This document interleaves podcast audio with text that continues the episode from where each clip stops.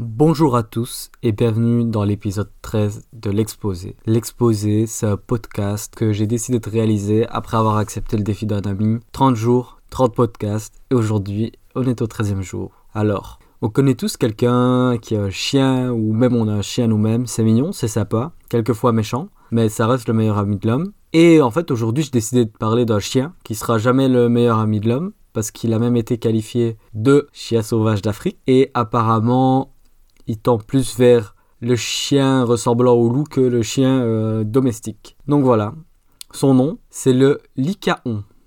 C'est mignon, hein C'est un mammifère carnivore de la famille des canidés. Alors, euh, niveau physique, ça ressemble un peu à une hyène, en plus petit, qu'on aurait croisé avec un... Vous voyez les chiens saucisses, là? Genre de trucs comme ça, parce qu'ils ont des, des oreilles euh, super grandes et super ouvertes. Du coup, voilà. Et on les surnomme souvent chien hyène ou encore loupin, car en fait ils ont un pelage très spécial. C'est une sorte de truc un peu euh, tacheté, noir, blanc, jaune et brun.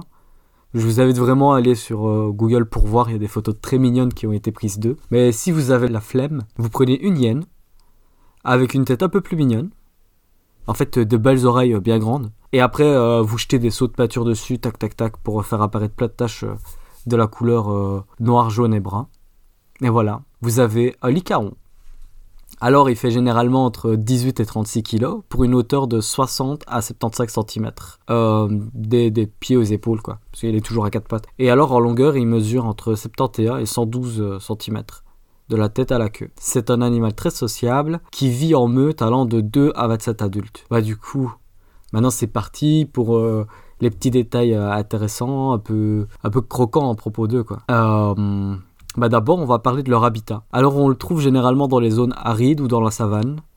Euh, par exemple, en Éthiopie, différemment, on le retrouve dans, dans les hauteurs entre 1900 et 2800 mètres.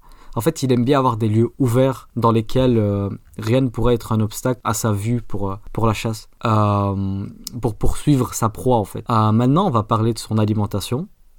Donc, c'est un carnivore, il mange de la viande, principalement de la viande. Il y a même des légendes qui disent qu'on ne l'a jamais vu boire, même quand il se baigne, parce qu'en fait, euh, il boit littéralement le, sang de, ses proies, en fait.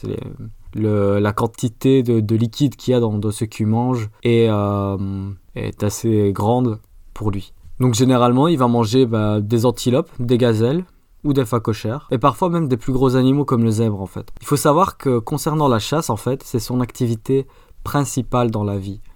Il approche ses proies silencieusement, toujours en groupe, pour après la pourchasser à une vitesse allant jusqu'à 50 km/h sur plus ou moins 2 km. Et si la proie est grosse, ils vont constamment la mordiller euh, sur, le sur les pattes et le ventre. Et euh, en fait, ce sont des, maîtres de la, de la chasse en fait. Ils ont un taux de réussite extrêmement haut. On parlerait de 85% de taux de réussite. Il est largement devant le lion, le léopard ou le loup. D'ailleurs, parlons du lion. Le lion, c'est un jaloux. c'est un jaloux en fait. Souvent, dans les zones où on trouve le plus de lions, on va trouver le moins de lycaons. Alors pourquoi? C'est principalement parce que le lion n'en fait qu'une bouchée. Le lion, il est plus fort que. Il a un moins beau taux de réussite concernant la chasse, mais il est fort. Et il peut s'occuper largement tout seul de un ou plusieurs euh, chiens. Mais ils sont en compétition sur le même territoire, ils chassent les mêmes proies, et ça c'est un problème. Le lion, il voit un adversaire, il le bute, c'est tout. Il le mange pas, il le tue. Et donc c'est une grosse cause de d'extinction de, masse de, cette espèce parce que bah voilà le lion il en voit un, il le tue, point. Et euh, en fait les, les lycaons, pour revenir sur la chasse, en fait ils ont un système très intéressant pour la chasse.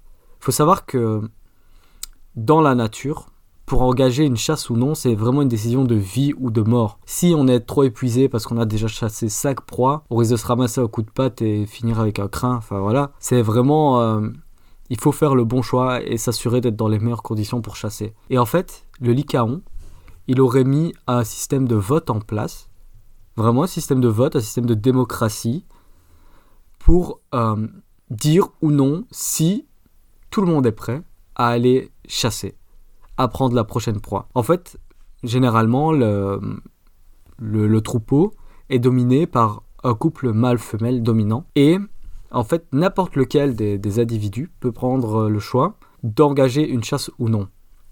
Ce qui va faire, il va attirer l'attention de tout le monde en, faisant des, des, mouvements, etc.